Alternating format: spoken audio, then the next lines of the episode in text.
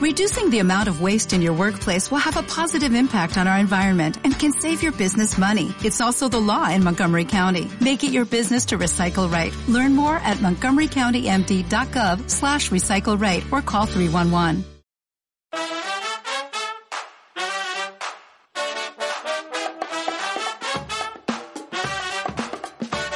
Código Búho, el podcast de neuromarketing, creatividad y blogging de la mano de Alba Brotons.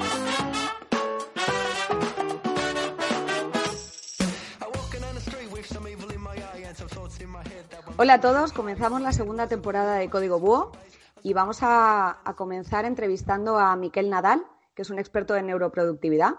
Él empezó trabajando en recursos humanos, pero luego emprendió con su socio David Carulla en la empresa Elm Organizer. Luego, además, eh, todo esto lo compatibiliza con ser profesor asociado de la Universidad de Barcelona, formador en Barcelona Activa, formado especialista en LinkedIn Reconcílate con tu vida y cofundador y especialista en neuroproductividad en la Fundación Mornings for. ¿Cómo puedes llevar todo esto, Miquel? Es imposible. Me encanta llevar proyectos, pues sí que es verdad que últimamente estoy bastante minimalista, ¿eh? es decir, intento renunciar a muchas cosas. Por cierto, saludo a todos los búhos que están por ahí y encantado de estar aquí contigo, Alba. Muchas gracias. Eh, vamos a empezar por el principio. Exactamente qué es la neuroproductividad y, y en qué la podrías diferenciar de la productividad sin más. Bien, el tema de la neuroproductividad surge por una carencia personal. Empiezo fuerte ya, ¿eh? es decir, es un tema personal. Al final, a mí lo que me pasaba, yo venía del mundo de la psicología y cursé la licenciatura, la carrera, y me encantaba todo la psicología, me encantaban todas las terapias, leía muchísimos artículos científicos, vamos, que consumía un montón de información. Y finalmente lo que me pasaba es que tenía tanta información que al final tenía parálisis por análisis y no hacía nada, ¿no? Y esa poca acción me llevó un poco a plantearme la siguiente pregunta y es eh, ¿cuántas cosas estoy consumiendo y qué pocas cosas estoy haciendo, ¿no? Y ahora me gustaría que la persona que nos está escuchando piense en, por ejemplo, cuántos cursos online ha consumido este año, ¿no? Y cuántos ha completado, porque creo que son como dos indicadores muy distintos. Creo que la mentalidad humana, la mente humana no tiene límites, pero en cambio la ejecución sí, ¿no? Entonces, ¿Por qué salió todo esto? Porque yo aprendí cosas de productividad, como muchas personas eh, seguramente han aprendido técnicas de gestión del tiempo. Bueno, un clásico, ¿no? Por ejemplo, priorizar, saber si esto es urgente, si es importante. Bueno, un poquito lo clásico, digamos, que muchas veces pues, no funciona porque al final las personas tenemos un montón de cosas en la cabeza que nos impiden utilizar estas herramientas. Es decir, hay un exceso de herramientas que lo que hacemos es, mira, así te puedes planificar, pero la gran pregunta es, ¿y por qué debería planificarme así? Tengo que empezar primero a conocerme a mí mismo y después mejorar esa productividad. Entonces, un poquito a raíz de todo esto, empecé a investigar por qué las personas consumen tantas cosas y no las hacen. Y aquí es donde salió el tema de la neurociencia, que al final la neuroproductividad son dos palabras, está la neuro, que sería la parte de la neurociencia, neurociencia aplicada, y después está el tema de la productividad o también llamada la gestión del tiempo. De hecho, más concretamente, dentro de neurociencia, porque hay muchas neurociencias, ¿de acuerdo? La gente confunde neurociencia como algo muy concreto, cuando realmente la neurociencia es un grupo de neurociencias. Y yo sobre todo me centré en una, que al final es la que estudié también, que es la neuropsicología. Y es un poquito de entender por qué la mente piensa de una manera para conseguir resultados. Entonces, dentro de la productividad de la neurociencia hay muchas personas que saben un montón de cosas, pero yo me pregunté, ¿y por qué no puedo validar esto en las empresas y tener artículos científicos que respalden lo que estoy haciendo? Porque claro, está muy bien esto de la neurociencia y los mitos del cerebro y todo este tema, pero ¿esto realmente es verdad? Cuando hablamos de procrastinación, ¿de qué hablamos? ¿Hablamos de un concepto abstracto para no hacer las cosas o realmente la procrastinación a nivel científico es otra cosa? Pues un poquito al final fue esta combinación de saber por qué la mente humana no hace las cosas y cómo podemos ser productivos. Entonces, el objetivo principal de la neuroproductividad es un poco entrenar tu cerebro para conseguir tus metas. Y esa parte del cerebro es clave, porque si no entendemos para qué queremos ser productivos, da igual las herramientas, eh, los métodos que te enseñen, que finalmente pues no querrás hacerlo, porque al final no va contigo. Es un poquito lo que me pasó a mí y por eso quiero compartirlo con otras personas creo que nos pasa a todos, eh, yo me incluyo, que tendemos a, subestimar eh, el tiempo realmente que tenemos y a sobreestimar todo lo que queremos hacer y no nos da tiempo, no nos sabemos organizarnos bien. Y sí que es verdad que tendemos mucho a utilizar demasiadas herramientas, pero que luego realmente no te ayudan, porque tardas más tiempo en, a lo mejor, yo me hago, por ejemplo, muchas listas, muy tal, pero luego tardo más tiempo a lo mejor en hacerme las listas que en hacer las cosas que tengo que hacer, ¿no? Eso eh, supongo que lo habrás visto mucho, ¿no? Es muy frecuente. Exacto, porque al final las herramientas dan placer. Es decir, tú cuando te descargas una herramienta piensas, ¡buah, me encanta! Me va, me va, a ser fascinante esta herramienta, ¿no?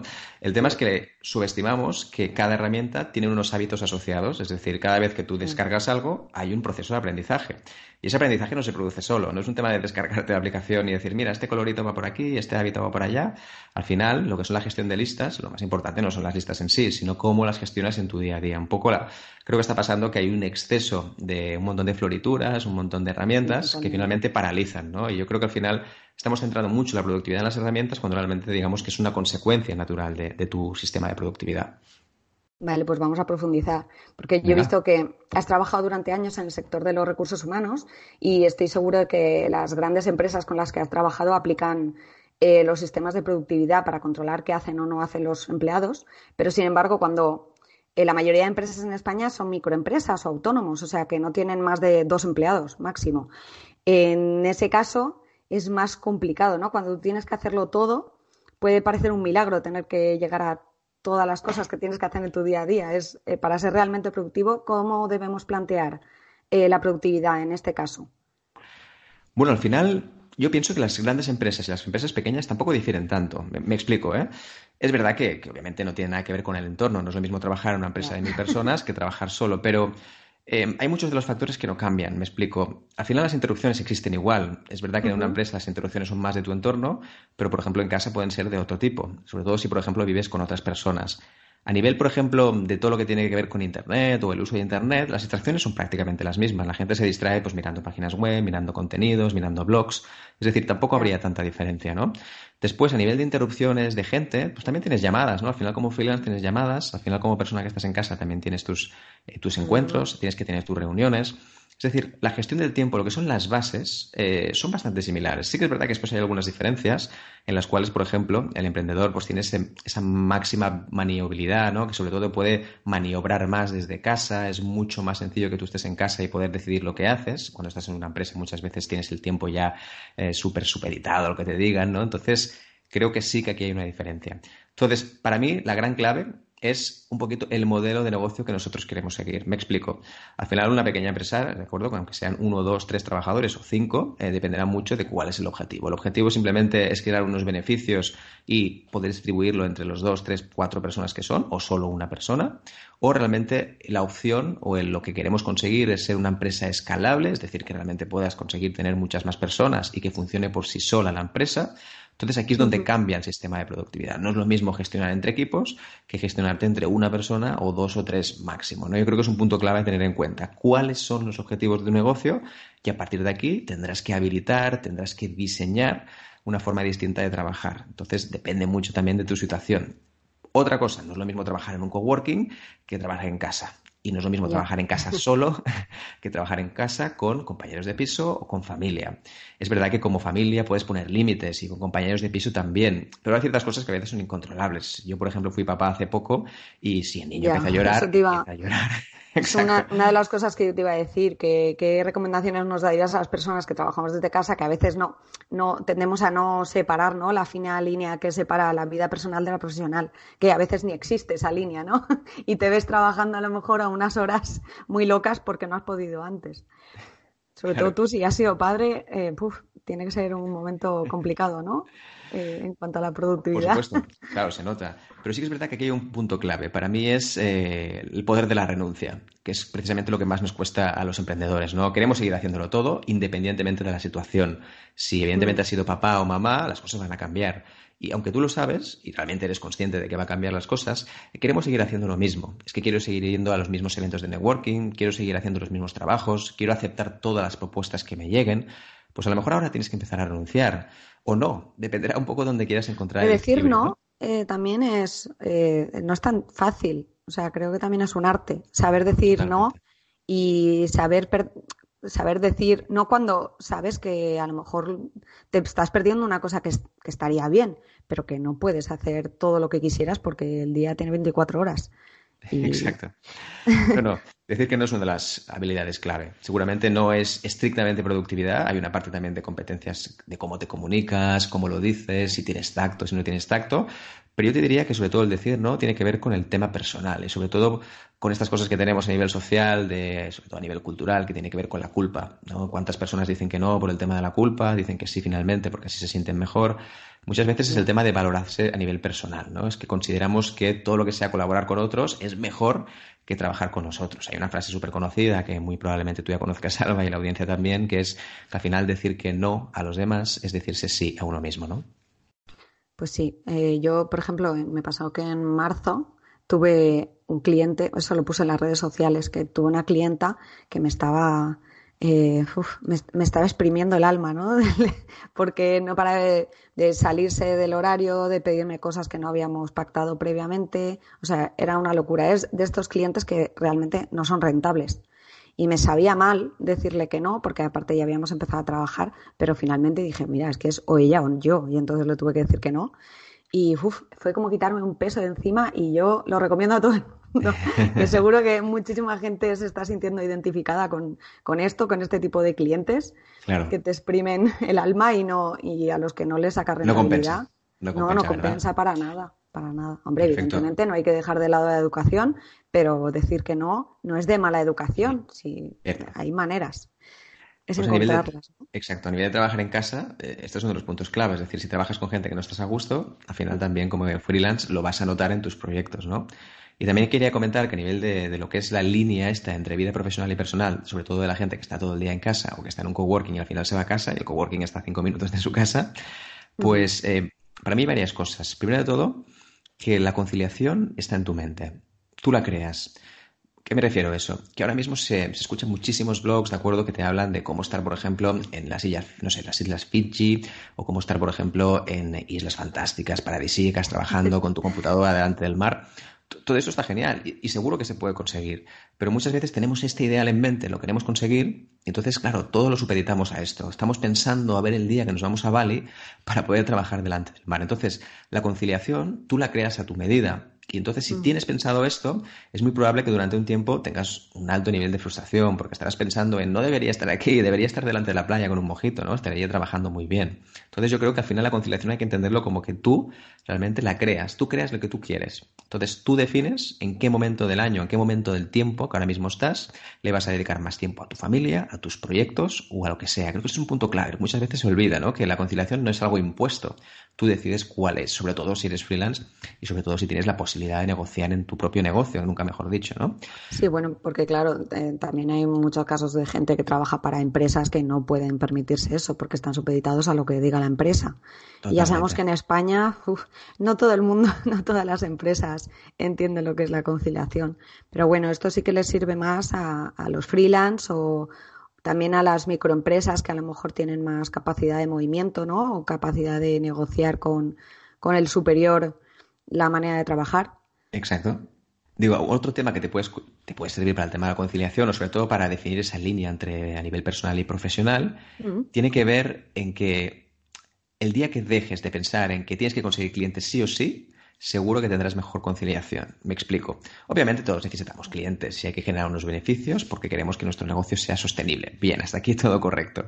El tema es que muchas veces los emprendedores obsesionamos en sus clientes y cuando nos salen incluso le dedicamos más horas, ¿no? Intentamos que, por ejemplo, si un día nos sale un cliente, pues le dedicamos hasta las 10, 11 de la noche, no vaya a ser que al final de la noche aparezca un cliente de forma mágica. Para mí es un punto clave el saber que no necesitas esos clientes, es decir, que te estás creando una necesidad que al final hace que trabajes más horas. Y el hecho de que trabajes de 5 de la tarde a 10 pensando que en ese momento va a aparecer un cliente, lo que te va a hacer al final es que el día siguiente estés mucho más cansado, mucho más agotado, hayas, no hayas tenido tiempo para disfrutar de esa vida personal que muchas veces siempre decimos y reclamamos, pero después no lo hacemos. Entonces, no estés pensando siempre en el cliente, ¿no? Este para mí es un punto clave. Otro también para las personas que trabajan, sobre todo como freelance, tiene que ver en el horario definido. Muchas veces cuando trabajas por ti mismo, bueno, va, tienes un poco manga ancha, ¿no? Empiezas a las 8 de la tarde, ahí a las 8 de la mañana, o, y acabas, no sé, a las 5 o 6 de la tarde o a las 7, ¿no? Y como no tienes un horario claro, pues bueno, tú vas tirando. A veces te levantas a las 7 de la mañana, a veces te levantas a las 10, y bueno, te pasas currando todo el día, te pasas trabajando muchas horas. Yo aquí diría que en medida de lo posible, siempre que puedas, por supuesto, intenta tener un horario definido, más o menos. E incluso, si quieres un poquito más allá, ponte alarmas, ¿de acuerdo? Ponte alarmas para recordarte que ha finalizado tu jornada y ese es el momento para terminar. Para, para definir mejor este tipo de, o sea, el horario y también las tareas que tienes que hacer. Bueno, antes hablamos de las herramientas que a lo mejor a veces nos obsesionamos, pero realmente tener ciertas herramientas, unas pocas, siempre viene bien, ¿no? Eh, ¿Tú utilizas alguna herramienta así concreta que nos pueda ser útil? Voy, yo utilizo bastante, es decir, para mí las herramientas al final, siempre digo lo mismo, son secundarias, pero me encanta utilizar pequeñas cosas, obviamente, que me puedan facilitar la vida. ¿no? Yo, por ejemplo, para tomar descansos, eh, utilizo una aplicación que es súper sencilla, de hecho es cutrísima, algo muy, muy básico, que se llama WorkRave, que básicamente me permite manejar mis tiempos de trabajo y descanso. Y la verdad pues es que me funciona... ahora pondremos el enlace para que los oyentes, si la quieren probar, Genial, y WordRay funciona algo muy sencillo. Tú le marcas los tempos, es decir, le dices, mira, yo quiero trabajar 50 minutos y quiero descansar 10. Cuando han pasado 50 minutos, se bloquea el ordenador, ¿de acuerdo? Y esos 10 minutos ¿En tienes que trabajar. sí. Se bloquea en plan, no puedes. no puedes. Evidentemente, claro, como siempre todo tiene su trampa, tienes un botoncito en el cual si haces clic, pues puedes desactivar. Eso lo digo para personas que ahora mismo están pensando en un ataque de ansiedad. ¿Y qué pasa si estoy haciendo? no te preocupes, hay solución. Porque este hay cosas que no puedes parar, ¿sabes? Que claro, claro. Entonces funciona muy bien, sobre todo pensando que en el momento en el día que tienes más energía, es interesante que, por ejemplo, utilices, no sé, periodos más largos, no sé, 50 minutos en mi caso, o una hora, o una hora y media. Y después descanses, por ejemplo, 10-15 minutos. Bueno, es una buena forma también de mantener el ritmo. Que estás más cansado, que ya sientes que te pesa más, que la mente ya no funciona igual.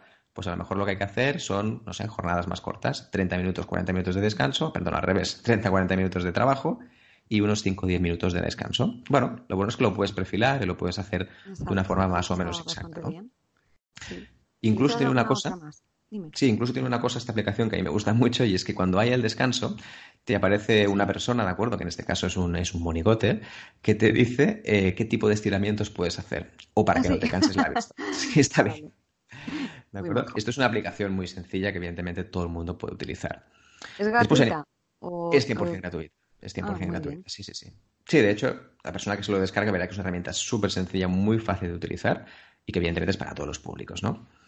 Después, eh, más herramientas que, utilizo. Esta es verdad que la utilizo solo para determinados periodos del año. Utilizo una herramienta que a lo mejor mucha gente también conoce, que se llama Toggle, ¿sí? ¿De acuerdo? Que se escribe T-O-G-G-L, que básicamente es lo que dirían los ingleses, es un tema de un traqueador, ¿no? Un registrador de tu tiempo, ¿no? Te dice un poco en qué estás determinando tu tiempo. Entonces, me gusta, sobre todo en determinados momentos del año, saber en qué estoy distribuyendo mi tiempo para saber si estoy empleando el tiempo demasiado en un proyecto concreto y me gustaría pasar a otro. Esto lo hago de forma puntual, no me gusta ser tampoco muy exhaustivo cada día midiendo el tiempo porque al final es verdad que es muy, es muy cansado, ¿no?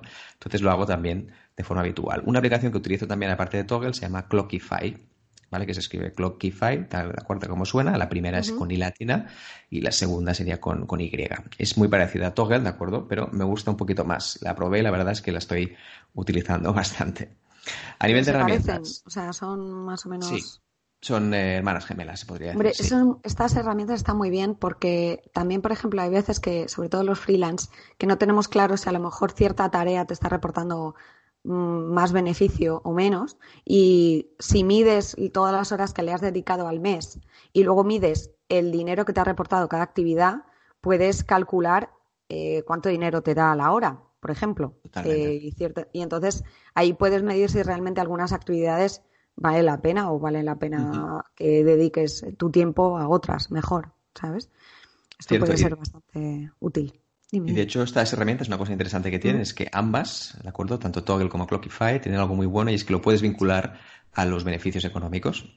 Entonces está bien porque incluso te hace la propia gráfica y tú también te lo hace de forma gratuita, súper bien, además muy claro, muy definido para saber qué actividad que estás haciendo es más productiva o menos productiva. Hay mil herramientas como esta. ¿eh? Seguramente sean de las dos principales, pero bueno, obviamente muchas personas pueden encontrar alternativas similares. Después, más herramientas. yo soy muy fan, digamos, de lo que son las extensiones. Creo que a veces me ayuda muchísimo. Extensiones, cuando hablo de extensiones, me refiero a extensiones de, Google. Exacto, de Google Chrome o de Chromium también. Para la gente que no conozca, existe también la versión de Chromium, que Chromium es, digamos, que es la, que no te roba los datos, por decirlo así. Google es, más abierto, ¿vale? Y Chromium es un poquito más cerrado. Bueno, al final, como siempre, cada persona puede utilizar las que quiera. Y utilizo muchas, ¿no? acuerdo, utilizo muchas, pero me gustaría compartir alguna que a mí me da muy bien. Una que se llama Xtab, ¿de acuerdo? En inglés sería, bueno, sería Xtab en inglés y sería la traducción, bueno, se escribiría Xtab con B final. esta me gusta mucho porque te permite limitar el número de pestañas que abres por internet. ¿De acuerdo? Entonces, yo siempre tengo eh, como 50 a la vez. claro, es una cosa que nos pasa bastante, ¿no? Empezamos a abrir por aquí y a veces incluso lo que hacemos es apagar el ordenador, la computadora, ¿no? Y el día siguiente abrimos y volvimos a, ¿no? Volvemos a abrir otras pestañas, etcétera, vamos acumulando, ¿no? Entonces Xtab está muy bien porque te pone un límite. Y cuando llegas, por ejemplo, a 10, el límite lo pones tú. Puedes poner 3, 5, 10, 15. Y cuando llegas a 10, por ejemplo, lo que no puedes hacer es abrir otra más. Bueno, muy interesante. La verdad es que es una forma también de que eres más minimalista a la hora de abrir pestañas y sobre todo vas cerrando cosas que ya no tienen sentido. En vez de acumular 25, 30, 40 pestañas, que nos hacen perder un montón de tiempo, porque cuando entras a Internet y ves 50 pestañas, es muy fácil que te entretengas, eh, a ver, ¿esto qué era? ¿Este artículo? Ah, mira, qué vídeo más interesante de Alba, ¿no? Pues mira, lo voy a ver, por ejemplo. Entonces, al final todo es mucho más lento. Hay muchísimas eh, aplicaciones de estas, tampoco no voy a aburrir aquí con un montón de herramientas. Y después están las más eh, habituales que yo utilizo, por ejemplo, a nivel de gestión de tareas gestión de tareas yo utilizo una herramienta súper conocida, ¿de acuerdo? En la cual estoy enamorado, que se llama Trello, que muchísima gente ya ah, conoce. Además, lo bueno que tiene Trello es que, es que es compatible con todo, ¿no? Es compatible prácticamente con todo. Pero bueno, como Trello hay un montón. Ahí está Meister Task, está Todoist, está Sana, es decir, hay millones de herramientas. Y para la gente que no lo conozca, Trello básicamente es un gestor de tareas. Es una forma de decir, vale, ¿qué voy a hacer cada día? Y Trello al final es una especie de tablón y lista de tareas que tú puedes configurar para saber qué tienes que hacer en cada momento. Obviamente. Que no es solo útil para freelance, también es útil eh, para grupos, sobre todo si son pequeños. Totalmente. Para, Exacto, para, delegar, en plan, esta persona hace esto, claro. Para coordinarse está muy bien. Está genial, pero claro, estamos en lo de siempre. La herramienta por sí misma probablemente no sirve para nada. Si alguien se descarga ahora mismo Trello y no lo ha utilizado nunca, eh, realmente sí es muy atractivo, eh, te permite hacer listas, pero la gran pregunta es, ¿eso nos permite ser más productivos? Yo personalmente creo que no, que muchas de estas herramientas al final son más un problema que otra cosa. Soy más partidario de que la gente utilice el método natural que está utilizando ahora. Es decir, si tú ahora, por ejemplo, una persona de papel, eh, pues no te pases a Trello, porque no tiene sentido. Primero tienes que aprender a hacer un sistema, el que sea, con tu propia forma de trabajar. Si eres más de papel, pues utiliza un post-it, utiliza una libreta, utiliza lo que tú quieras, pero sobre todo no, hacemos, no, no hagamos cambios bruscos. Esto pasa bastante. Sobre todo pasa en muchas formaciones de productividad en el cual el, formador o la persona que está ahí dice, bueno, ya está, ya está viendo utilizar ese sistema anticuado que utilizáis. A partir de ahora vamos a cambiar por completo y será todo digital. Em, yo creo que lo digital evidentemente ayuda y está muy bien, pero ¿qué pasa con la gente que utiliza un papel? Creo que es muy interesante que la, persona respete el formato que utiliza cada uno. Entonces, a veces no hay que hacer grandes cambios.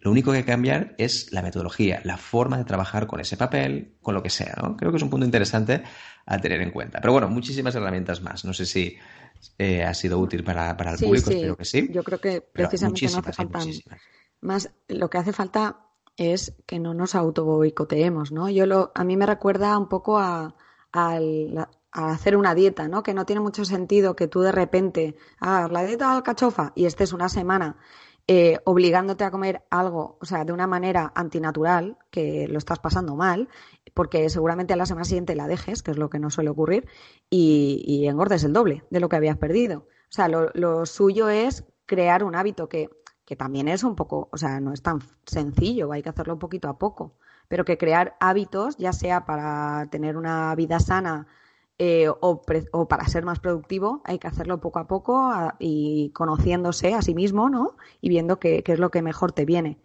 Y que, y no, porque, por ejemplo, tú ahora has dicho unas herramientas, una persona que a lo mejor nunca ha utilizado ninguna de estas, que mañana se ponga a utilizar las cinco a la vez, a lo loco, porque seguramente perderá el día de mañana entero y no tendrá lo que tiene que hacer. Totalmente, Alba. Eh, una de las cosas que, que veo es que es frecuente que, el principal obstáculo para ser productivos seamos nosotros mismos, ¿no? Que nos autoboicoteamos constantemente. ¿Qué ejercicios pueden ayudarnos a mejorar nuestra disciplina y aumentar nuestra fuerza de voluntad? ¿Qué, qué nos mm. recomiendas hacer? Sí, a mí el tema de la fuerza de voluntad me apasiona. Realmente he estado investigando mucho sobre este tema porque siempre ha sido un concepto un poco controvertido, ¿no? Es decir, cuando hablas de fuerza de voluntad, eh, no sé muy bien a qué las personas se refieren, ¿no? Hay gente que dice insistencia, persistencia, pero creo que realmente lo bueno que tenemos hoy en ciencia es que está muy bien definido qué es el tema de la fuerza de voluntad. Pero además de lo que es la ciencia, que ahora me gustaría comentarlo, me gustaría decir lo siguiente, y es que el tema de la fuerza de voluntad, primero tiene que haber un para qué, tiene que haber, eh, para, qué quiero tener más fuerza de voluntad? Exacto, tiene que haber algo, ¿no? Es decir, al final mucha gente quiere ser más eh, más voluntariosa, quiere realmente terminar más cosas, ser más productiva, quiero tener más tiempo, esas típicas cosas que muchas veces la gente nos planteamos, ¿no? Y la pregunta es ¿para qué? Realmente, ¿para qué lo quieres? ¿Para estar en tu lugar de empleo que a lo mejor no estás contento? ¿Para seguir un poco con la vida que ahora mismo tienes y que tampoco estás satisfecho? ¿Para eso vas a sacar más fuerza de voluntad? Entonces, primero, la pregunta clave es ¿para qué quieres esta fuerza de voluntad, no? Después, si vamos un poquito más en detalle a nivel de fuerza de voluntad, básicamente en ciencia sabemos que hay tres elementos que son clave. El primero, y, es el más importante y tiene más de un 70% de repercusión, es el azúcar en sangre. ¿Sí? Es algo tan básico como el azúcar. Exacto, mucha gente piensa, ostras, me distraigo mucho, no sé por qué. Y a veces buscamos grandes, grandes respuestas, ¿no? Grandes preguntas o qué está pasando realmente. Y fíjate que al final, eh, en este caso es tan sencillo como decir, ¿y qué nivel de azúcar tienes? Mucha gente, por ejemplo, cuando está trabajando tanto y está en estado de flow, es decir, que está ahí al 100% y no se fija en nada más, lo que sucede muchas veces es que se olvida de comer, se olvida de ingerir alguna, algún producto. Y cuando hablamos de azúcar, obviamente no nos referimos eh, a azúcar procesado, nos referimos a azúcar natural. ¿no? comerás una bolsa de chucherías, no, no es eso. Eso es, eso lo digo por si acaso, no vaya a ser. O incluso, incluso algunos eh, cereales o frutos secos también llevan un poco de azúcar. Pero bueno, siempre es bueno que antes de una, una reunión importante, antes de hacer una actividad importante, tengamos ese nivel de azúcar más o menos satisfecho. Y es probable que este nivel de azúcar vaya variando a lo largo del día. Por eso es clave que tu nivel de azúcar pues lo vayas complementando, digamos, con piezas de fruta, con algún alimento que también lleve glucosa de forma natural. Y esto realmente es lo que más concentración nos produce. Obviamente, hay muchísimos otros factores, ¿no? Otro de los factores tiene que ver, y para mí también es muy importante, es el tema del autocontrol.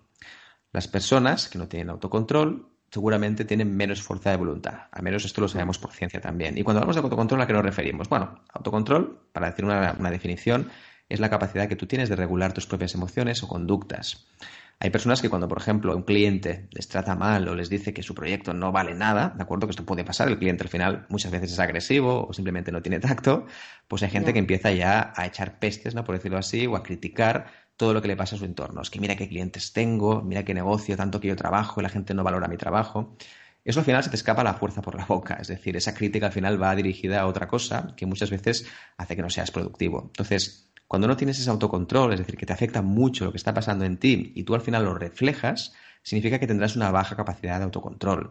Y eso hará que te distraigas muy a menudo, porque estarás pensando en ese cliente cabrón que te ha hecho eso y todo el día estarás en bucle. Por lo tanto, tu capacidad y tu fuerza de voluntad será mucho menor.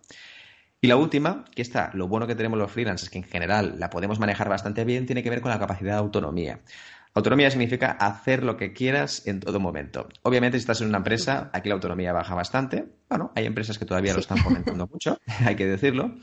Pero en cambio, como, autónomo, aquí tienes varias cosas. En el caso que decías Salva muy bien, suele pasar que a veces los clientes, sobre todo los, más grandes, por decirlo así, em, suelen, vamos a decir, suelen tener toda la atención de un freelance o de un emprendedor. A veces nos quedamos con dos, tres clientes que para nosotros son súper importantes y no nos damos cuenta que nos están robando toda la energía y toda la capacidad, digamos, de concentración que tenemos. Entonces es muy importante saber en qué tipo de clientes nos estamos centrando y saber si realmente esos clientes nos ayudan a ser productivos o no. Por lo tanto, la autonomía significa la capacidad de poder decidir tus propios clientes sin estar supeditado, sin estar subyugado a un tipo de cliente que te está consumiendo energía y que además te está poniendo un problema para ti y para tu empresa. Para mí este es un punto clave. Además de eso, a nivel de fuerza de voluntad, hay cosas que también ayudan. Esto ya es puramente práctico, pero por ejemplo, una cosa que ayuda muchísimo es escribir lo que te ocurre cuando tienes un subidón. Un subidón me refiero a algo que te ha afectado mucho, como por ejemplo la crítica de un cliente o que vayas a un evento de networking y te salga para mal. bien o para mal, ¿no? Las dos cosas, sí. Todo aquello que te afecte como emprendedor puede ser para bien o para mal. A veces pasa que tenemos un subidón bueno, es decir, eh, un cliente nos ha dicho, vas, que haces muy buen trabajo, te ofrece una propuesta y tú aceptas esa propuesta sabiendo que no lo puedes hacer, pero como llevas el subidón, la terminas haciendo. Y eso te genera también consecuencias negativas, porque primero no sabrás qué hacer y en segundo lugar vas a quedar mal ante el cliente. Entonces, a veces la alegría o la intensidad de la alegría muy alta también hace que puedas tener problemas de productividad, ¿no? Entonces, eh, hablando, hablando rápido, Imael, es lo de no hay huevos, que no hay huevos, ¿no? Y que te subes en plan, hago lo que sea. Exacto. Exacto, es un subidón de alegría en este caso. Después están subidones de, tristeza, rabia, alegría, es decir, depende, cada persona tiene el suyo, ¿no? Otra cosa que ayuda bastante son los grupos, que pueden ser virtuales o presenciales, de ayuda. Me refiero, no hace falta que sea un grupo de ayuda para drogas, ¿de acuerdo? Puede ser un grupo de ayuda simplemente para conseguir un hábito. Esto hay muchísimos sitios donde las personas, por ejemplo, las aplicaciones suelen tener un apartado Estoy pensando en una aplicación que es muy útil a nivel de, medición de los hábitos cada día. Es una aplicación súper sencilla que se llama Chains CC, ¿de acuerdo? Se escribe Chains, que es cadena, y CC, y es una aplicación súper sencilla, no tiene ningún secreto, que es la regla de la cadena para conseguir hábitos. Es decir, cada día que consigas ese hábito, pues lo marcas, ¿no? Entonces, esto te lo hace de forma digital. Pero lo bueno que tiene esta aplicación es que en su propia página web tiene grupos en los cuales tú te unes si tienes un propio objetivo común. Es decir, por ejemplo, pues el tema de perder peso, el tema de hacer deporte cada mañana, el tema de juntarse con la gente para tener mejores relaciones de calidad, lo que sea, ¿sí? Entonces está muy bien porque el hecho de tener a otra persona, tener un entorno, también te incita a que lo puedas hacer, correcto. Y no te sientes solo y, frustrado, ¿no? Ves que otras personas también tienen dificultades para conseguir lo mismo. Eso es. Sí, eso ayuda un montón. Y un último punto que también ayuda, que tiene que ver con la gente, es el tema del mastermind. El concepto de mastermind hay mucha gente que ya, a lo mejor ya lo conoce, que significa unirte con gente, ¿de acuerdo? Que tiene un negocio que no tiene por qué tener nada que ver contigo y puedas comentar tus frustraciones, lo que te funciona, lo que no te funciona. Eso es realmente útil, sobre todo cuando estás solo, cuando trabajas solo. Y además eso aumenta también la fuerza de voluntad porque ves ejemplos que te dan un poquito de luz, especialmente en cosas que tú no conoces o que simplemente te dan otras pistas o alternativas de las cosas que ya estás haciendo. Entonces, todo lo que sea también combinarte con otras personas, hacer reuniones semanales, eh, mensuales, Imagínate, por ejemplo, que tienes un negocio de diseño online, ¿de acuerdo? De diseño freelance, en el cual tú haces eh, bocetos online y haces dibujos también. ¿Vale? Genial. Entonces, ¿por qué no te unes con otras personas que también están más o menos en tu nivel de negocio y puedes compartir esas, eh, vamos a decir, desencuentros con los clientes, lo que te ha funcionado bien y un poquito también puedas compartir esos marrones, esos problemas que muchas veces tenemos los emprendedores y que no podemos compartir. Obviamente, si tienes un socio, aquí la cosa ayuda. Yo en mi caso aquí estoy muy afortunado porque con mi socio David Carulla, la verdad, todo lo que sea compartir nos encanta y además es una buena forma también de desahogarnos. A veces uno está muy quemado, el otro no, y es una forma también de equilibrarnos. O sea que en este aspecto eh, estoy muy contento y siempre animo ¿Cómo encontramos masterminds que estén bien? Porque, a ver, yo he visto que hay muchos que son como un poco elitistas, ¿no? O que tienes que pagar un cierto dinero para entrar y, ¿pero qué hacemos? ¿Lo buscamos sin más en Internet o, hay algún...? Sí, es buena pregunta, Alba. De hecho, hay, hay, dos fórmulas. Uno son los masterminds que ya están creados, que evidentemente tienen otro objetivo, porque al final, es verdad que al final el objetivo es muy parecido, es simplemente poner a mentes diversas, ¿de acuerdo?, que trabajen para un solo objetivo. Bien, hasta aquí todo correcto. Pero hay dos fórmulas de hacerlo. Una, un mastermind en el cual tú tengas personas que ya están a un nivel superior de ti y tú puedas aprender de ellos. Aquí normalmente tendrás que pagar por ellos, es decir, tendrás que pagar por la pertenencia y tiene sentido. Y en cambio después, cuando hablo de Mastermind, me refiero simplemente a un grupo de emprendedores que, por lo que, que sea... Lo podrías hasta crear tú, ¿no? Que lo puedes crear tú, exacto. Que te caen bien, que a lo mejor te gusta mucho cómo hacen ese modelo concreto, que simplemente te gusta porque son muy alternativos a ti. Al final pensamos en el Mastermind como algo creado, pero yo creo que es una, cosa que perfectamente podemos hacer nosotros. Y no hace falta que sean grupos grandes. Estamos pensando en que si fuera un Mastermind de tres, cuatro personas, ya es una pasada. Es decir, es increíble porque el hecho de compartir ese conocimiento con otras personas y después poder ayudarse es, es fabuloso y no pensar en nada muchas personas. Puede ser 3, 4 tranquilamente. Pasar de 1 a 3, 4 ya es muchísimo. La diferencia es, es colosal, ¿no? Mm. Una cosa que, que antes habíamos, has hablado de cuando te da el subidón, pero cuando te da el bajón, estaba, estaba pensando en qué técnica o, o trucos tienes tú cuando tienes por lo que sea, a lo mejor el día anterior has hecho muchas cosas o has descansado mal o tienes baja energía, cuando sabes que aún te queda toda la jornada por delante, ¿qué consejos como experto nos das? ¿Qué hacemos ahí? aparte de la glucosa. Sí, este punto es clave, ¿no? Evidentemente, cuando estás cansado, a veces la glucosa sirve, ¿eh? también hay que decirlo. Para mí, varias cosas. Es decir, cuando uno está cansado, eh, es algo que sabes que va a pasar. Yo a veces lo, digo sobre todo porque hay gente que piensa que no va a estar cansado nunca, ¿de acuerdo? Muchos emprendedores, eh, claro, empiezan la semana, ¿de acuerdo? Planifican su domingo y entonces lo que sucede muchas veces es que, bueno, están toda la semana pensando que van a estar al 100%. Incluso se ponen cosas el viernes por la tarde, el sábado por la mañana, como si estuvieran siempre frescos, ¿no? Entonces yo creo que es importante ya saber de antemano que no vas a estar fresco al 100% durante toda la semana. Entonces, el hecho de saber eso ya hace que haya momentos en el día que tú más o menos puedes identificar en los cuales eh, tendrás que hacer cosas, digamos, de bajo valor o que no requieran tanta estrategia para ti o sobre todo que no requieran tanta concentración. Mm. Entonces, en mi caso, ¿cómo lo hago? Muy sencillo. Cuando estoy muy, muy cansado, una de las cosas que mejor me funciona es parar, salir y volver. Y a veces no vuelvo. Mira, también hay que decirlo. Es decir, hay días que estás cansado y no salen las cosas y simplemente apartas, ya está. Hay que vanagloriar que hay alguna cosa buena que tenemos los freelance, que es poder decidir que un lunes no trabajas. Bueno, es fantástico. Y además, lo bueno es que el día siguiente, este martes, notarías muchísimo. Por lo tanto, yo recomiendo que el día que no puedes, simplemente dejes de trabajar, no pasa nada. O unas horas. A lo mejor ese momento, por lo que sea, tienes dos horas malas, das una vuelta, perfecto, y después vuelves. Para mí, esa es una de las cosas que, que más me ayuda. La otra es tener una lista de tareas, digamos, más basura, por decirlo así. Cuando digo basura, obviamente, son importantes, pero son tareas simplemente que sabes que el nivel de energía o el nivel de concentración es mucho más bajo. Puedes hacer, sí, Correcto. Entonces, seguramente ahora muchas personas están pensando, ¿y qué tipo de tareas pueden ser? Muy fácil. Pues tareas, por ejemplo, mecánicas que sueles hacer de forma habitual. Por ejemplo, contestar algunos mensajes que sabes que siempre son lo mismo o que utilizas plantillas. El tema de las finanzas, ¿no? Por ejemplo, es que tengo que pasarle los datos a mi gestor y quiero actualizar todas las finanzas. Bueno, al final no hace falta tampoco que estés súper atento, ya lo puedes revisar en otro momento, ¿no? El tema de, por ejemplo, clasificar archivos. Clasificar archivos al final es una cosa que, bueno, puedes estar atento, pero si te equivocas tampoco pasa nada. Entonces, todo aquello que tengas en el escritorio disperso, pues ¿por qué no clasificarlo en diferentes carpetas o crearte, digamos, un workflow, ¿no? Un flujo de tareas, un flujo de carpetas para que sepas perfectamente dónde va cada cosa. Otra cosa puede ser actualizar cosas que las tienes un poco obsoletas. Pues bueno, actualizar algún documento que esté ahí, que simplemente le falte algo, le falte una parte estética, cosas que no tengas que pensar mucho. Entonces, yo en mi caso tengo una lista de este tipo de tareas y sé que en el momento en el cual tengo baja energía y estoy cansado, las utilizo. ¿Sí? Y otra cosa, la última, una cosa que me recarga muchísimo de energía es el tema del networking. ¿De acuerdo? Networking realmente me va muy bien. Para mí networking es una de las cosas clave. Cuando hablo de networking me refiero a establecer contactos, a ir a un sitio donde conectas con gente. Es verdad que hay gente que piensa, no, esto es muy cansado porque además ahí pierdes mucha energía. Sí, pierdes mucha energía, pero te recarga hablar con otras personas, ver las experiencias. Evidentemente tienes que ir al evento que realmente está bien. Y además hay una cosa que quiero añadir aquí, y es que yo antes siempre a los eventos de networking, que seguramente muchos emprendedores eh, suelen ir, antes iba siempre de tarde. ¿sí? Intentaba buscar siempre todos los que fueran de tarde o noche. Pero me he dado cuenta que esto influía mucho en mi energía y ahora intento, siempre que sea posible, ir a eventos de networking por la mañana. Sobre todo he notado dos beneficios. El primero es que cuando estoy ahí estoy, es decir, tengo energía, estoy más o menos tranquilo, puedo hablar con las personas y noto que realmente soy más convincente si tengo que hacer un negocio, si tengo que hablar con alguien, lo noto muchísimo.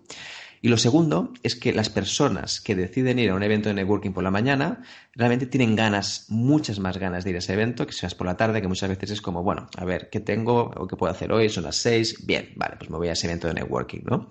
Entonces es una cosa que realmente me ha cambiado mucho la visión. Y sí que es verdad que a veces por la mañana hay personas que tienen la energía más alta, ¿de acuerdo? No los búhos, por supuesto. Entonces en ese momento hay gente que rompe, digamos, rompe un poquito el esquema. Pero bueno, lo que tienes que hacer también es tener días concretos para hacer ese networking.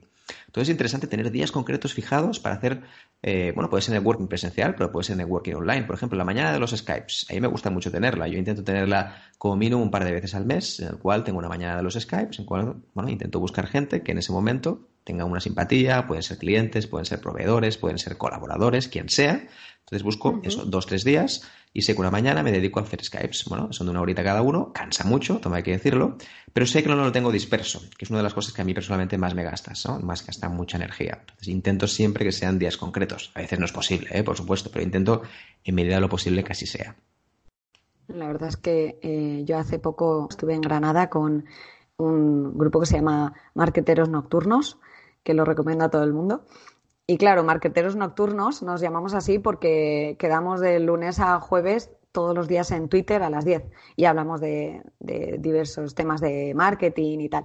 ¿Qué pasa? Que el evento empezaba a las ocho y media de la mañana y se notaba un montón. A ver, que luego allí no todo el mundo es nocturno y búho como yo, pero que se notaba un montón que a las ocho y media de la mañana había gente que le había costado. O sea, luego valió muchísimo la pena y yo siendo como soy búho y que dormí poquísimo, pues por la mañana me costó un montón levantarme, pero luego que me, recargó las pilas a tope y luego ya estuve todo el día eh, al máximo. también es porque conocer gente nueva y ver otros puntos de vista. Exacto. bueno, aparte que si es en otra ciudad, pues siempre, siempre viene muy bien.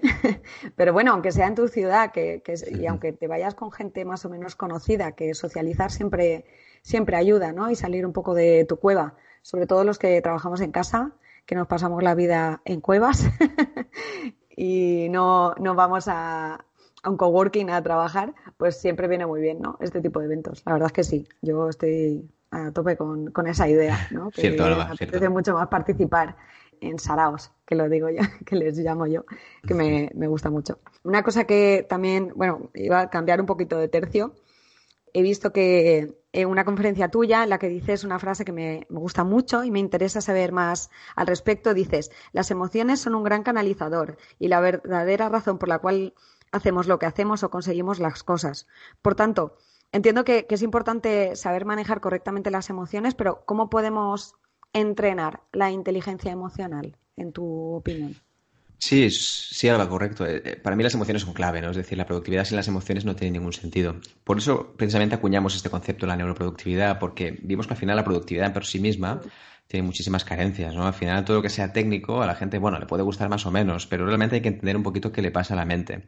Y cuando hablamos de neuropsicología, una de las partes, obviamente, es la parte emocional de esa persona, ¿no?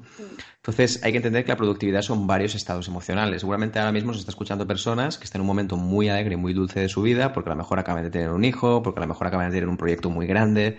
Y entonces, bueno, digamos que su energía fluye mucho más que seguramente una persona que ahora esté en un proyecto, no sé, esté, por ejemplo, pasándolo mal en un proyecto, que esté en una situación de divorcio, que a lo mejor esté mal con los hijos, que esté mal con sus amigos. Para mí influye muchísimo. Da igual realmente que tengas el mejor método de productividad, que como eso no funcione, seguramente el resto tampoco. Entonces hay que validar muy bien realmente cómo nos encontramos y cómo nos sentimos para poder saber cuál es el mejor momento para empezar un proyecto. De hecho, para mí gestionar proyectos es gestionar emociones, porque un proyecto al final es un estado emocional de montaña rusa, ¿no? Empiezas, por ejemplo, con, un hype, ahí tienes un montón de cosas, voy a hacer esto. Después, evidentemente, la cosa no tira, no termina de funcionar, y aquí es un poco donde sale la parte emocional. Entonces, la verdad, cuando hablamos de incrementar la inteligencia emocional, para mí es 100% asociado a mejorar los niveles de productividad. ¿no? Un punto clave es entender e identificar eh, dónde están las emociones. ¿no? Las emociones al final son clave y muchas veces la velocidad del emprendedor, todo va muy deprisa, eh, no identificamos nuestras emociones, pensamos que son cosas que están ahí, que simplemente pasan y ya está. Entonces, pararnos un momento y saber de dónde viene realmente esa emoción, es decir, si es rabia, de dónde viene, identifícala en el cuerpo, por ejemplo, dónde está en tu estómago, está en tu pecho, es decir, al final esto nos indica mucho de qué es lo que estamos sintiendo. Y hay poco vocabulario emocional. Cuando hablamos de poco vocabulario emocional nos referimos a que la gente finalmente dice, estoy enfadado, estoy cansado, estoy alegre, pero hay muchísima más léxico emocional. Entonces yo creo que es interesante que la gente se enriquezca de eso porque también es más fácil a la hora de comunicarse con otras personas, ¿no? Y después está un poco, una de la mayoría de las cosas que suele pasar a emprendedores son las creencias, ¿no? Las creencias es lo que genera al final este estado emocional que muchos tenemos. Por ejemplo, pues los clientes son unos cabrones, ¿no? De acuerdo, en general, porque no suelen pagar a tiempo, porque normalmente me dicen que mi trabajo no suele funcionar, porque yo no debería ser criticado por nadie, porque resulta que trabajo con colaboradores y los colaboradores eh, me salen fuera de plazo, es decir, me envían cosas fuera de plazo.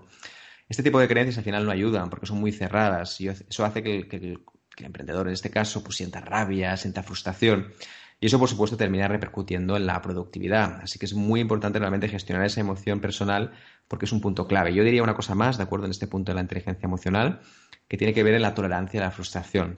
Para mí es la competencia clave de un emprendedor a nivel emocional, porque el no es una de las cosas que más escucharás en tu vida profesional, ¿de acuerdo? El no lo escucharás cada dos por tres en todos tus clientes, proveedores, etcétera.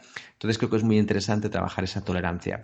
Y muchas veces lo que sucede es que la gente se mete de lleno en un proyecto sin tener esa tolerancia bien cubierta. Estamos acostumbrados a que todos nos digan que sí, a que todo más o menos funciona, y entonces el día que te metes en una empresa, negocio propio, y la gente empieza a decir que no, que esto no tiene idea de convencerme, que no me gusta lo que haces, bueno, se desmorona la casa, ¿no? Por eso es tan importante esa competencia de tener más tolerancia a la frustración. Ya, bueno, eso también es una cosa que debería enseñarse desde niños. O sea, evidentemente, cuando eres adulto, ya consciente de que tienes que trabajarlo, puedes trabajarlo, pero si eso se te lo inculcan desde que eres pequeño, es mucho más sencillo que no acabes convirtiendo en una persona caprichosa. Y eh, sobre todo, pues eso, si aprendes a que, te digan que no, no, no, es razón para que te ofendas y te frustres y, ¿sabes? Sino que puedes a lo mejor darle la vuelta y, buscar otro camino para conseguir, eh, no sé si exactamente lo mismo, pero quizá otra cosa incluso mejorada. No sé si me estoy explicando muy bien, pero que, pero no sé, es que considero que también eh, la mayoría de personas eh, pensamos, no, yo me conozco muy bien a mí mismo, pero realmente no. O sea, sé que hay mucha gente, por ejemplo, de mi entorno, que nunca se hace preguntas a sí mismo, ¿sabes? En plan, ¿por qué he reaccionado así? O por qué. de qué. O sea, de dónde viene que yo en esta situación hiciera esto o dijera esto, ¿sabes? O por qué no hice esto cuando tendría que haberlo hecho, por ejemplo. No sé, creo que, que tendemos mucho a dejarlo pasar y, a lo mejor a no profundizar en nosotros mismos, quizá por, por el miedo a qué me voy a encontrar, ¿no? Pero también creo que en España hay un, hay un problema eh, comparado con otros países, que es, por ejemplo, que eh, ir al psicólogo lo vemos como tienes que estar muy, muy hundido, pero muy hundido para ir a, tratarte. Y creo que es un error. O sea, creo que ir al psicólogo, por ejemplo, en otros países es lo más normal. Es como si te haces un chequeo médico. Pues, eh, en plan, vale, no me duele nada, pero voy a ver por si acaso. Vale, pues, eh, como por ejemplo, las mujeres van al ginecólogo cada cierto tiempo o tú vas al dentista cada cierto tiempo para que te revisen tal, aunque no tengas dolor o aunque no tengas una molestia concreta. Pues creo que es lo mismo. Creo que a lo mejor ir a, tratamiento psicológico cuando ves que hay una cosa que no la puedes gestionar tú, tú solo, sería importante que no lo viéramos como, como le dicen ahí, el loquero. No, no creo que sea eso para nada. O sea, creo que, que de hecho está muy lejos de la locura. Es ser consciente de que tienes que ir a, un psicólogo o para que te ayude a, a conocerte más a ti mismo. No sé. Exacto. Sí, sí, totalmente. Es verdad que hay una especie como de, estigma ¿no? en el mundo de, la, de, la, psicología, es verdad. También es verdad que, que, se podría hablar de mucho largo y tendido sobre este tema. ¿no? También la psicología no ha ayudado porque siempre ha sido muy, muy focalizada en la parte negativa de la persona, es decir, en la solución de una patología, de un problema concreto, ¿no? un problema mental en este caso. Y realmente ahora cada vez más, afortunadamente, digamos, la psicología se enfoca más en la parte positiva, ¿no? Yo creo que eso también está alentando a que mucha gente lo pruebe. Y sobre todo lo que pasa en el mundo del freelance emprendedor también es la velocidad. La velocidad de todo hace que cueste mirar hacia, hacia adentro, porque estás pensando más en los likes que has hecho de la última publicación, ¿de acuerdo? Estás pensando más en el artículo que tienes que publicar que mirarte hacia adentro, ¿no? Yo creo que es un punto clave del emprendedor, que el día que consigue ya entenderse a sí mismo, todo el resto viene solo. yo creo que a veces esto no se nos olvida muchas veces como emprendedor, ¿no? Si no te miras a ti mismo, si no hay desarrollo personal, el resto tampoco sigue. Porque el gran problema que tienen muchos emprendedores es que tienen muchos vaivenes emocionales, al final terminan también teniendo muchos problemas, ¿no? Entonces yo creo que aquí hay un punto clave para mí y es el tema del entendimiento, es decir, entendimiento personal, que eso requiere tiempo y requiere sobre todo que también sea una tarea. Esto me gusta decirlo porque a veces olvidamos que todo el tema de desarrollo personal también debería ir a tu lista de tareas. Igual que tienes apuntado en tu lista de tareas revisar el correo o que tienes apuntado en tu lista de tareas revisar el informe, también deberías tener una lista de tareas en la cual especificaras cosas personales. Por ejemplo, hacer una pequeña indagación personal, decir qué tal te fue el día, cómo te sentiste hoy. Estas cosas también deberían estar apuntadas. Entonces, al final, la inteligencia emocional, si no se practica, se queda en una teoría, ¿no? Y por supuesto, yo soy muy partidario siempre de poner en práctica todas las cosas que son teóricas, que están muy bien, pero que evidentemente hasta que no se ponen en práctica, pues no funcionan, ¿no? Pues sí, la verdad es que sí. Lo que acabas de comentar de, que vamos muy rápidos, eh, creo que eso genera dos cosas que no, que no son buenas. Una, por un lado, es el estrés que tenemos y por otra es la, los superficiales que, que nos estamos volviendo pero digo todos, ¿eh? o sea, me incluyo.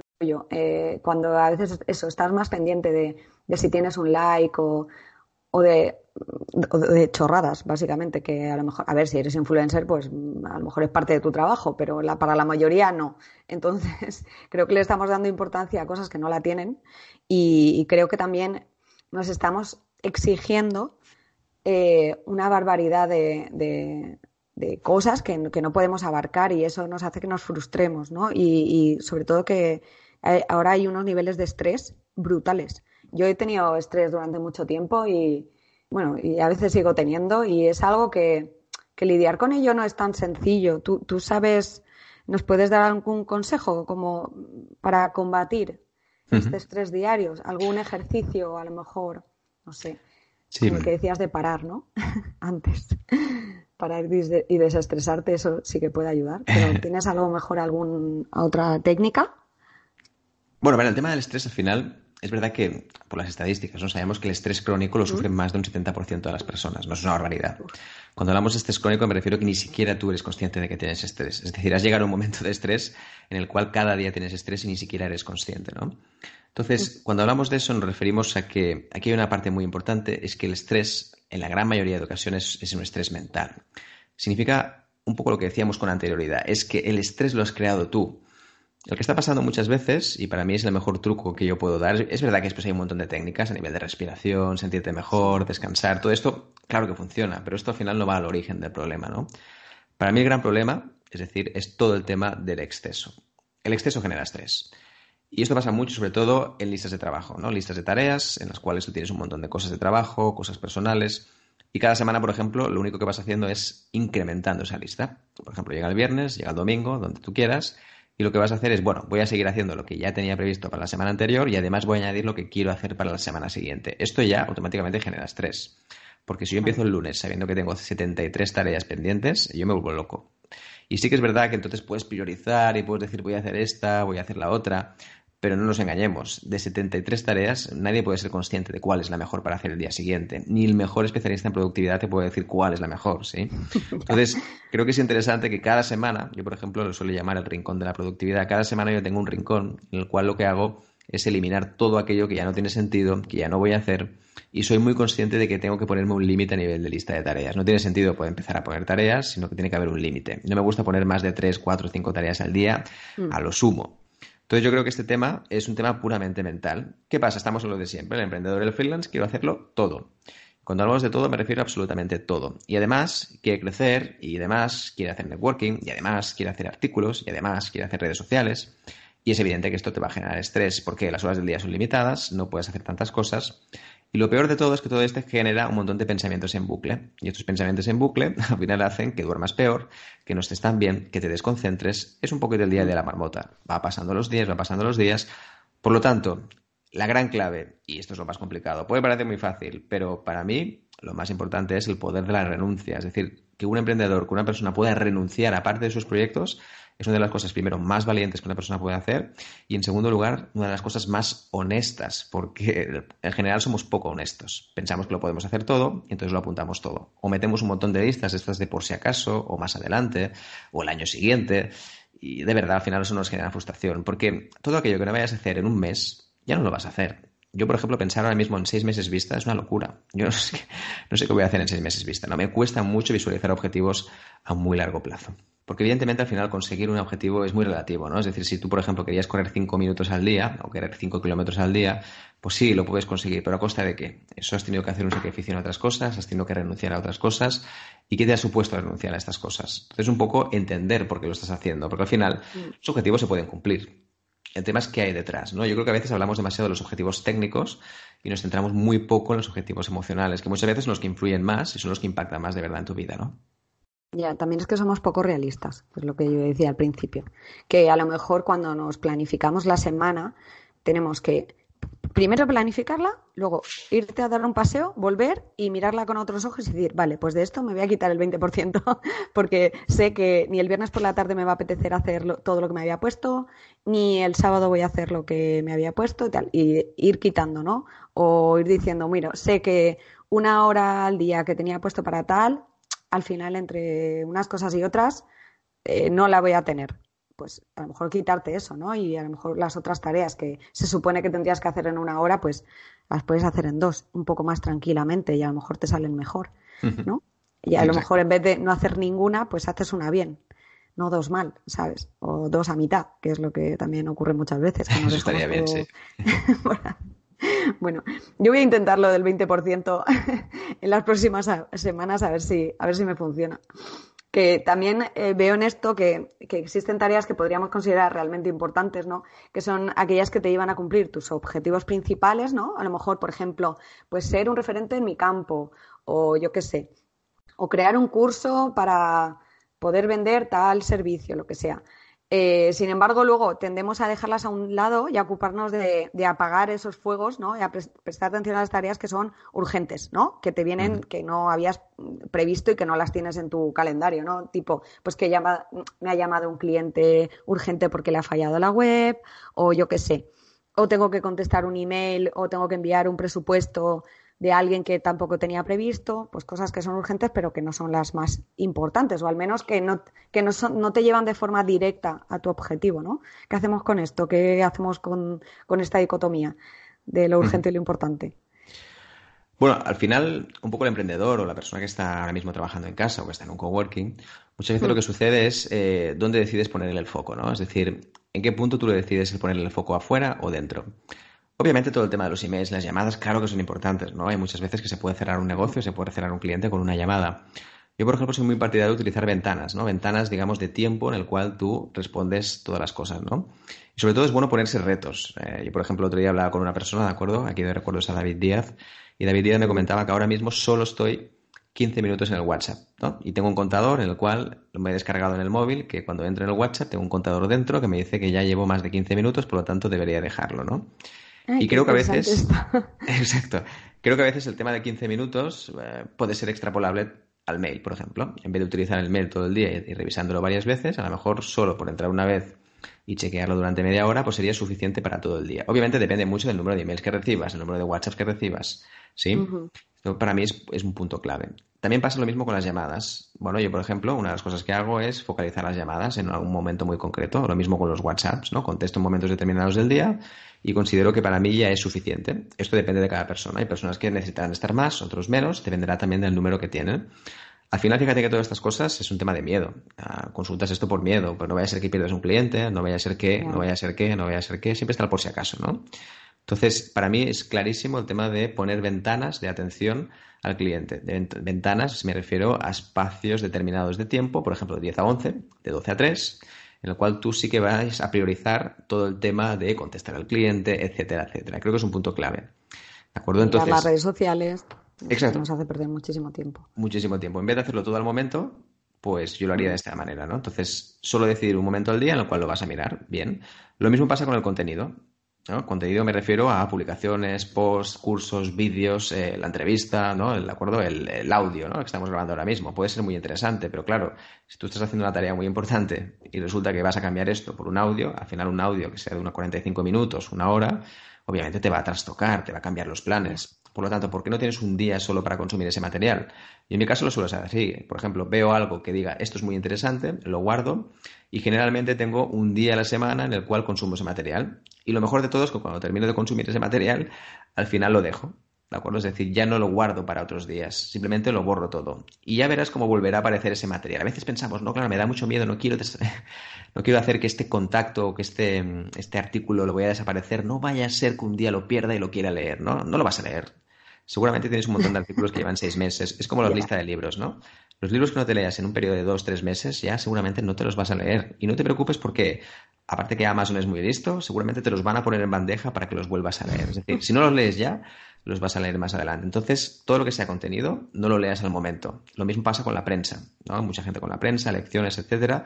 Creo que es interesante que también dediques un momento al día a revisar la prensa. Preferiblemente no por la mañana, porque al final te genera muchas ideas y no precisamente puedes. Muy bien, pues eh, bueno, vamos a ir acabando. Quería hablarte de, los ritmos circadianos, que bueno, para que los oyentes, supongo que tú sí que sabes de qué hablo, pero bueno, para los oyentes que no, eh, se conocen también como ritmos biológicos, ¿no? He hablado algunas veces en mi, bueno, los ritmos que los ritmos biológicos que no solo nos afectan a las personas, sino que también afectan a los animales y a las plantas, ¿vale? Eh, en el caso de los humanos, el cómo se adapta nuestro cerebro y nuestras constantes a un ritmo circadiano eh, refleja la, capacidad que tenemos de adaptación al medio ambiente. Y los estudios que se han realizado hasta el momento muestran en líneas generales tres, tres tipos, que son los, eh, bueno, son cronotipos, que son las alondras, los colibríes y los búhos. Las alondras serían las personas que, que se levantan a tope de energía, se levantan incluso antes de que les suene el despertador o no necesitan directamente, se levantan a tope a tope y luego van bajando su, su energía a lo largo del día de forma progresiva. Los colibríes son eh, dicen que, bueno, no sé si los estudios son muy, muy claros, pero sí que se dice que es más o menos alrededor de un 70% de la población. Y los colibríes son aquellas personas que se adaptan muy bien a cualquier horario y también les afecta mucho, depende, por ejemplo, si, si salieron de fiesta el día anterior, pues evidentemente van a estar muy cansados ese día y se van a levantar más tarde. Que, que eso no les ocurrirá a las alondras, que las alondras pues duermen poco y ya está, se van a levantar prontísimo igual. Y luego estamos los búhos, que somos los, los menos, ¿vale? Somos, el, eh, somos una minoría y nos pasa justo lo contrario, que nos levantamos rollo zombie, normalmente por obligación, porque nosotras nos levantaríamos mucho más tarde, que no... Normalmente si, si trabajas por una empresa, estás más, eh, te fastidia siempre el horario porque no estamos adaptados, digamos, a la mayoría. Y la mayoría, pues los bancos abren por las mañanas, las tiendas hablan por las mañanas, todo abre por las mañanas y nosotros no estamos bien por las mañanas, somos zombies. Y luego por la noche, bueno, normalmente a partir de las 6 de la tarde hasta las 12 de la noche son, suelen ser nuestros picos de productividad, depende de la persona, o si tiene un cronotipo más, más extremo o menos, ¿vale? Pero bueno, a mí me molesta mucho, siendo búho, que la gente se empeñe en decirme, sobre todo gente que se dedica a productividad y tal, se empeñe en decirme que para ser productivo hay que levantarse pronto. Y, y, yo considero que no, o sea, yo considero que para ser productivo hay que ser productivo las horas en las que tú eres productivo. Es decir, ¿qué más da que yo me levante a las 10 y me acueste a las 2 de la madrugada y a que tú te levantes, por ejemplo, a las 6 de la mañana y te acuestes a las 10 de la noche cuando hemos tenido las mismas horas? Y yo puedo ser muy productiva por la tarde y por la noche también. Entonces, creo que una persona que se levante antes que yo no, no tiene obligatoriamente que ser más productiva que yo. Y me, me molesta mucho que, que, pongan lo de levantarse temprano como, como una máxima, eh, como que, que, es obvio, ¿no? No me parece obvio. De hecho, me parece que está mal, eh, que está mal explicado. O sea, que no, no, no sé qué opinas tú de todo esto. Vale. Pues bien, ahora a mí me encanta este tema, ¿eh? el tema de cronotipos, además eh, lo estudio también a nivel, a nivel científico, me encanta saber un poco por qué la gente cambia de un sitio a otro, es decir, en qué momento de la vida generamos este cronotipo, creo que es muy interesante también. Bueno, que va cambiando, ¿eh? O sea, no es, no es inamovible, de hecho... No es inamovible, correcto. De los, los adolescentes suelen ser más búhos y los abuelitos suelen ser más alondras, porque suele ser así. De todas maneras, eh, sobre todo cuando somos adultos, sí que solemos tener un cronotipo más, más claro ¿no? Cuando en nuestra vida laboral sí que tendemos hacia, hacia unos hábitos concretos, o al menos a, que tú, te des cuenta de que eres más productivo en un momento u otro. Eso, eso es. Bueno, claro, aquí te comento un poco mi, mi, opinión al respecto, ¿no? Obviamente, a ver, como siempre, la productividad no es tanto un tema de la si eres un búho, alondra o colibrí, ¿no? Al final, la productividad también es qué haces con ese tiempo, ¿no? Hay gente que seguramente tenga mucha energía por las mañanas y resulta que los objetivos pues no los, los está cumpliendo o simplemente no están adecuados a su, a su realidad o a sus metas que quiere conseguir, ¿no? Entonces, para mí, el tema importante es qué haces con ese tiempo. A partir de aquí, yo creo que independientemente de qué nivel de energía tengas durante el día, dependerá mucho. Y además, aquí hay un tema que para mí la gran clave es ser consciente, ¿no? Es decir, en el momento que eres consciente que tú, por ejemplo, eres una búho, eh, todo cambia, porque tú ya puedes modular el día en base a eso. Es decir, tú lo puedes más o menos estructurar y hace que, obviamente, las, tareas de alta concentración las hagas en los momentos en los cuales tienes más energía, que en este caso sería más de forma vespertina, ¿no? Y en cambio, en los momentos en los cuales pues, ves que estás un poquito más cansada, pues obviamente vas a hacer esas tareas, digamos, menos estratégicas o más mecánicas. Bien, hasta aquí todo correcto. Sí que es verdad que a nivel social, el hecho de que exista la luz, por decirlo así, es decir, al final se levanta el día por la mañana y se va por la noche, eso facilita muchas cosas que pasan durante el día, porque al final es verdad que el mundo está muy organizado de forma diurna. Eso facilita sobre todo pues, lo que comentabas antes, ¿no? Temas de administración, temas de tiendas. Al final es verdad que te puedes adaptar más en este sentido. Y un poquito más, y ahí indagando más en los detalles, Sí que es verdad que en general por la mañana, una cosa curiosa es que se generan muchos menos accidentes, pasan menos cosas, hay menos conflictos, porque en general, de acuerdo, se estima que las personas suelen ser bastante mañaneras y todavía tienen más energía. Em, por ejemplo, claro, lo que le ocurre a la mayoría de la gente. Exacto. por eso nosotros somos una minoría. Pero lo que pasa es que lo que me molesta es que seamos una minoría eh, y nadie nos comprenda. o que directamente la gente no, no sepa que existimos, ¿sabes? en plan, estamos aquí. Sí, bueno, puede ser. Es verdad que también yo creo que hay un tema que a lo mejor es más, es más cultural, ¿no? Que a lo mejor la noche, ¿no? Siempre está asociada con algo malo, ¿no? Es decir, cuando tú hablas de noche, evidentemente hablas de lo peor de la, de la sociedad, ¿no? Y obviamente no tiene ningún sentido, porque cuando hablas de trabajar por la noche, obviamente estás trabajando. Pero claro, es verdad que las profesiones de noche siempre han sido un poco relacionadas con otras cosas. Por ese motivo yo creo que al final también hay una especie como de como de aversión a la noche, ¿no? Porque piensas, uy, si esta persona trabaja de noche, poco debe trabajar. Pero obviamente esto es una creencia, no tiene ningún sentido, ¿no? Pero Creo que eso a lo mejor en otro siglo tenía sentido porque eh, también la electricidad eh, evidentemente tenía que influir, o sea, no es lo mismo ser obrero cuando hay día que ser obrero de noche, o sea, tú necesitas ver, entonces, vale, entiendo que la luz te influye muchísimo, pero nosotros que trabajamos delante de un ordenador, eh, da un poco igual, o sea, Mm. Sí, por eso digo que es, como muy personal, ¿no? Y, además también hay un tema interesante, y es que yo, por ejemplo, estaba indagando mucho en el tema de, la calidad de los resultados, ¿de acuerdo? Dependiendo de la hora. Y sí que es verdad que, especialmente en la tarde, no tanto en la noche, sobre todo en la tarde es cuando más errores se producen de todo tipo, ¿no? Por ejemplo, Esto se hizo, se hizo la prueba en muchos hospitales, se dio cuenta que aproximadamente, esto es una cifra aproximada, habían un 20% más de accidentes por la tarde, ¿no? ¿Por qué? Porque mucha gente obviamente empezaba por la mañana, estaba mucho más cansada. Más agotada, claro. Y ya no era tanto el tema del cronotipo, sino que es que llevaban siete horas trabajando o seis horas trabajando. Entonces, es verdad que la tarde está más maldita en ese aspecto porque en general casi todo el mundo pues, suele trabajar más bien por la mañana y por la tarde. Entonces, como trabajas durante la mañana y tarde, por un tema de cansancio puro y duro, que no tiene más, un tema de energía mental, pues por la tarde estarás mucho más cansado. Entonces, aquí al final es un tema personal. ¿Qué le funciona a cada uno? Bien. ¿Tú realmente quieres cambiarlo? Bueno, pues prepárate porque para cambiarlo cuesta un montón, ¿no? De hecho, nosotros hemos calculado que para cambiarlo está alrededor de los 4 o 5 años y además tienes que ser muy consciente y muy pragmático a la hora de hacerlo. Es decir, tienes que hacerlo de forma muy progresiva, muy puntual, etcétera. Sobre todo que te sientas cómodo, ¿no? Que digas, mira, yo este es mi cronotipo y me encanta. Y además es verdad que todo puede cambiar. Por ejemplo, cuando eres papá o cuando eres mamá, es probable que a lo mejor cambie un poquito, porque a veces ya no depende de ti. Ya no es un tema que digas, mira, me levantaré esta hora. No, no, es que el niño está llorando y tienes que levantarte, ¿no? Ese es el tema. Tú tienes que llevar a tu hijo al colegio, por ejemplo, pues da igual que a lo mejor tú seas freelance y tú te pongas tu horario de otra manera, porque si te tienes que levantar igual a las 7 de la mañana para llevarle al cole, pues eh, ya se te ha desorganizado todo tu planteamiento inicial.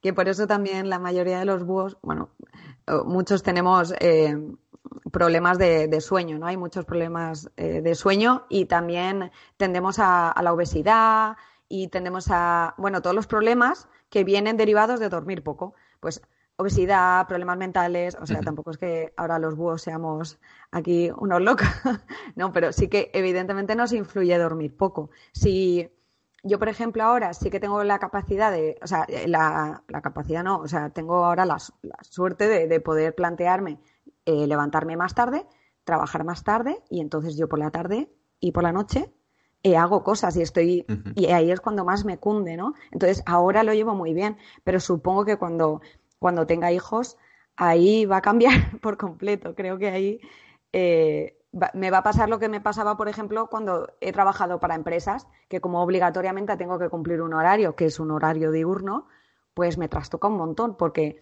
no por eh, que yo empiece antes a trabajar me duermo antes. O sea, sí me acuesto antes, pero no me duermo pues lo que tiene ser búho, que, no funcionan las cosas tal cual tú quieres. Eso sí que le pasa, eso, a un colibrí sí puede hacer más eso.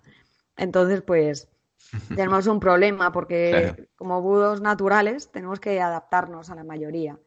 Y no, y aunque nos conozcamos bien, yo, yo considero que en ese aspecto yo me conozco bastante bien. Creo que aún, o sea, no basta con conocerte, porque eh, hay muchas cosas que no dependen de mí, dependen un poco del entorno, ¿sabes? Hasta donde depende de mí sí puedo hacer, pero, pero luego hay, pues eso, si me tengo que ir al banco y me tengo que ir a las 10 de la mañana, pues, pues me tengo que ir a las 10 de la mañana, no puedo elegir irme a las 9 de la noche, así que es lo que hay. Y bueno, quería, bueno, para finalizar, quería saber mm, cuál es tu cronotipo, para ahora lo pondré en el, en el post que suba con este podcast. ¿Cómo te consideras tú? Sí, eh, bueno, he ido evolucionando, ¿eh? como todo. Yo reconozco que, por ejemplo, cuando era adolescente era más búho, sí. A nivel universitario también era bastante más búho. Después fui cambiando un poquito, ya era más colibrí. Ah, ahora te diría que es bastante alondra, sobre todo por el, tema de la paternidad. Yo creo que ha cambiado bastante, ¿no? Eh, tengo que levantarme a veces muy pronto y ya digo, va, ¿para qué voy a dormir más, no? Porque ya son las 4 o 5 de la mañana. A veces eh, sí, me levanto a las 4 o 5 de la mañana. Dios. Pero no ha sido tanto por un tema de voluntad, ¿eh? Realmente no, no era por un tema de voluntad, ha sido más por un tema de, de contexto. Y de momento, bien, me siento bastante cómodo. Sí que es verdad que, claro, a partir de ciertas horas ya cuesta más. También es verdad que intento modularlo, ¿eh? es decir, hay días que, por ejemplo, me levanto más tarde. Hoy me, no, está, hoy me levanto a las 8, por ejemplo, es decir, que más o menos es bastante mejor. Pero bueno, últimamente sí, yo suelo levantarme, calculo que sí, cuatro y media, cinco, cinco y media, más o menos. Uf, es muy alondra, ¿eh? O sea, cuando tu hijo sea, sea mayor, ¿crees que seguirás levantándote a esas horas o no? No lo sé, pero realmente tampoco tengo ningún interés de, es decir, de no cambiar, ¿no? Al final yo creo que me iré adaptando y diré, venga, va, ahora voy a ser más alondra, más colibrí, más búho. Seguramente búho no lo creo, pero podría ser un poquito más colibrí, sí. Es decir, yo creo que ahora mismo... colibrí matutino, ¿no? Exacto. Sí, sí, sí, podría ser. Entonces ahora mismo estoy muy cómodo. La verdad es que llevo un tiempo así, llevaré casi un año. Y me gusta, el tema de las 5 de la mañana, bueno, la verdad es que lo disfruto bastante por un tema de interrupciones, ¿no? Me gusta. Pasa un poquito igual que en la noche, ¿no? Es decir, no hay casi nadie que te interrumpa a veces trabajo en rollo a la una de la, de la madrugada, que mi novia es en plan, por favor, acuéstate. Pero es que, claro, a la una hay un silencio total y yo me concentro cuando son, sobre todo, tareas que no implican, pues yo qué sé, que yo esté hablando o algo así, porque evidentemente pues por la noche no puedes hacer ruido. Pero bueno, que son tareas que lo que sí que implican es que tú estés concentrado. Viene súper bien ese silencio total. Y para mí es realmente útil. Supongo que te pasa lo mismo, pero justo al revés, ¿no? Levantándote a las cinco. Es lo mismo, totalmente. Muy bien, pues encantada, Miquel, de, tenerte aquí. Hemos aprendido un montón, yo he aprendido un montón. Voy a intentar poner en práctica muchas de las cosas que nos has comentado hoy. Por último, quería decirte, bueno, preguntarte dónde podemos encontrarte. Pues nada, muchísimas gracias a ti, de verdad, Alba. Y para quien quiera saber más de, temas de neuroproductividad, pues eh, me puede seguir en todas las redes sociales que quiera, ¿de acuerdo? Si solo busca mi nombre, Miquel Nadal, y también el segundo apellido, que es Vela, con nube, me puede encontrar en todas las redes sociales porque me llamo prácticamente igual. Y además, para las personas que quieren saber un poquito más, eh, también me gustaría regalarles una, una, guía gratuita, ¿de acuerdo? Que son 12 claves para ganarle tiempo al día, es decir, para arañarle una hora al día y que consisten en 12 claves muy sencillas para que puedas traquear, digamos, puedas hackear ese cerebro, ¿de acuerdo? Puedas entrenarlo y conseguir tus metas. Es una guía gratuita, ¿de acuerdo? De más de 35 páginas que me encantaría pues, poder compartirla también con tu audiencia y que evidentemente eh, me encantará saber qué piensas, qué piensas sobre esta guía y que me puedas dar tus comentarios. Ah, pues perfecto. Mira, lo vamos a poner, lo voy a poner ahora en el, en el podcast, eh, lo voy a poner en el post que haga y pondremos el enlace a la guía para que se lo pueda descargar quien quiera y gratuitamente, por supuesto. Y también te pondré todo el enlace, los enlaces a, tus redes sociales para que puedan encontrarte y quien quiera profundizar en neuroproductividad, pues que, pues que pueda contactar contigo y, y saber mucho más. Pues nada, muchísimas gracias, Miquel. A ti, Alba. Un abrazo. Hasta la próxima. Si te ha gustado este podcast, puedes dejar tu opinión en iTunes, en iBox y en códigobuo.com barra podcast. Y también puedes difundirlo en redes sociales. Estoy en Facebook, en Instagram, en Twitter y en LinkedIn. Anímate a dejar tus comentarios, me encantará leerte. Muchas gracias y hasta pronto.